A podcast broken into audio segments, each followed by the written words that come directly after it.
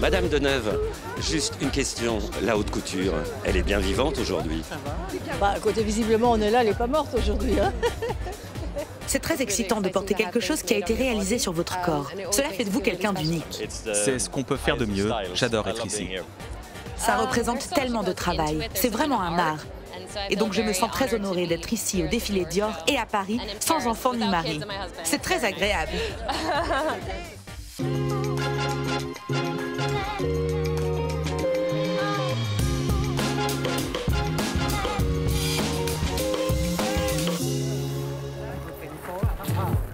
La haute couture ne s'est jamais aussi bien portée qu'aujourd'hui. La maison Dior est, après Louis Vuitton, l'autre fleuron du leader mondial du luxe, LVMH, dont le résultat net a dépassé en 2022 les 14 milliards d'euros. La haute couture est une puissance économique. Est-elle également une puissance artistique Ah bah, c'est sûr. Ah bah oui, oui, un créateur de mode, c'est un, c'est un artiste en tout cas. Oui, c'est sûr. C'est sociologique comme métier. C'est un métier où tu, où tu captes les influences, où tu captes, où tu donnes une image de la femme, où tu donnes une image des relations hommes-femmes et tout. Tout ça est quand même euh, très, comment dire, très subtil et, et demande et de la sensibilité et de l'intelligence et de l'analyse. Pour cette collection haute couture été 2023, Maria Grazia Curie, la directrice artistique de Dior, a décidé de rendre hommage à la modernité élégante des artistes noirs du Paris jazzy des années 1920, et plus particulièrement à Joséphine Baker. Elle était très importante pour la culture française. Et je pense que c'était bien de la célébrer, parce qu'elle était partie prenante. Comme Catherine Dior, qui l'était aussi. Il ne faut pas oublier qu'elle était une vraie cliente et qu'elle se rendait dans les maisons de couture parisiennes pour s'acheter sa garde-robe. Et quand elle retourne à New York, elle emporte avec elle cette incroyable garde-robe haute couture. D'une certaine façon, elle a fait la promotion de la couture française aux États-Unis. C'est pourquoi il est très important de lui rendre hommage. C'était une époque très importante pour la mode. Les silhouettes changent, on abandonne le corset. C'est un moment révolutionnaire. Et il ne faut pas oublier que Paris, dans les années 1920, c'est le centre de la créativité. Les artistes du monde entier viennent à Paris, où ils peuvent exprimer librement leur vision artistique du monde. C'est un moment très important pour la mode. J'adore cette période. Ma dernière collaboration avec Dior, l'une de mes préférées, c'était au Gala du Met à New York, quand Maria Grazia a célébré Joséphine Baker. Alors, assister à ce défilé, c'est comprendre toutes les influences, de Joséphine Baker à Nina Simone, en passant par les premiers top modèles. C'était une collection magnifique qui a rendu hommage à cet héritage. Joséphine Baker, c'est un message social, voire politique? Absolument, parce que c'est un message intemporel. C'est l'héritage de personnes comme James Baldwin. Ce ne sont pas seulement des artistes qui ont aimé profondément la France et la liberté que la France a pu leur donner. Ce sont aussi des chroniqueurs qui ont mis leur vie en jeu pour défendre ce qui est juste. Ce sont les gens que nous admirons. Ce sont les personnes qui aujourd'hui nous guident. Oui, demain je pourrais revenir aux années 20.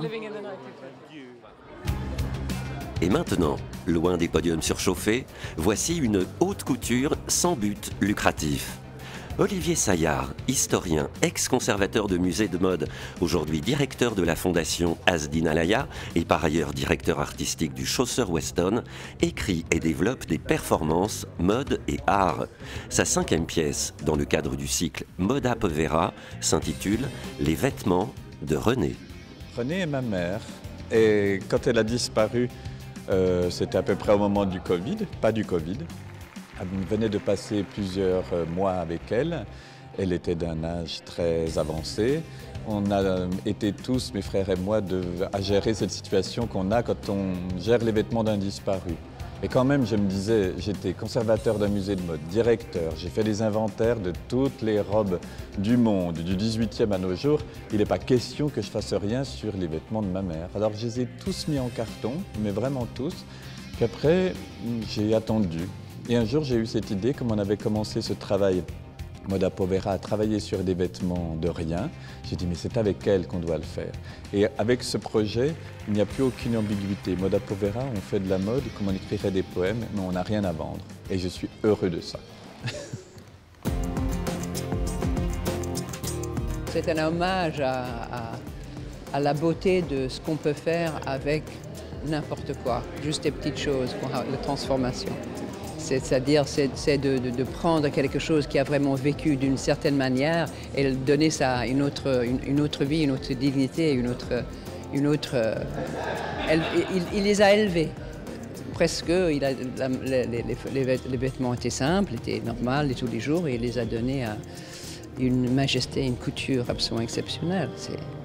C'était très émouvant. C'est vraiment, tout le monde était très pris par ça parce qu'on sentait que quelque chose se passait.